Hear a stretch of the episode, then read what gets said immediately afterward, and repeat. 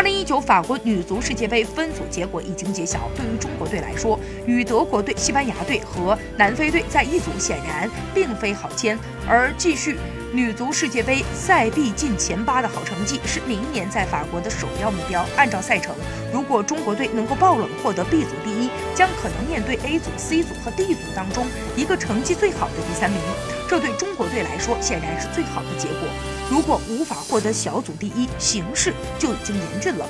为备战女足世界杯，中国队即将奔赴澳大利亚拉练。据澳大利亚队主帅透露，中国队将和一些当地的女足俱乐部踢热身赛，甚至还会和男足队伍交手。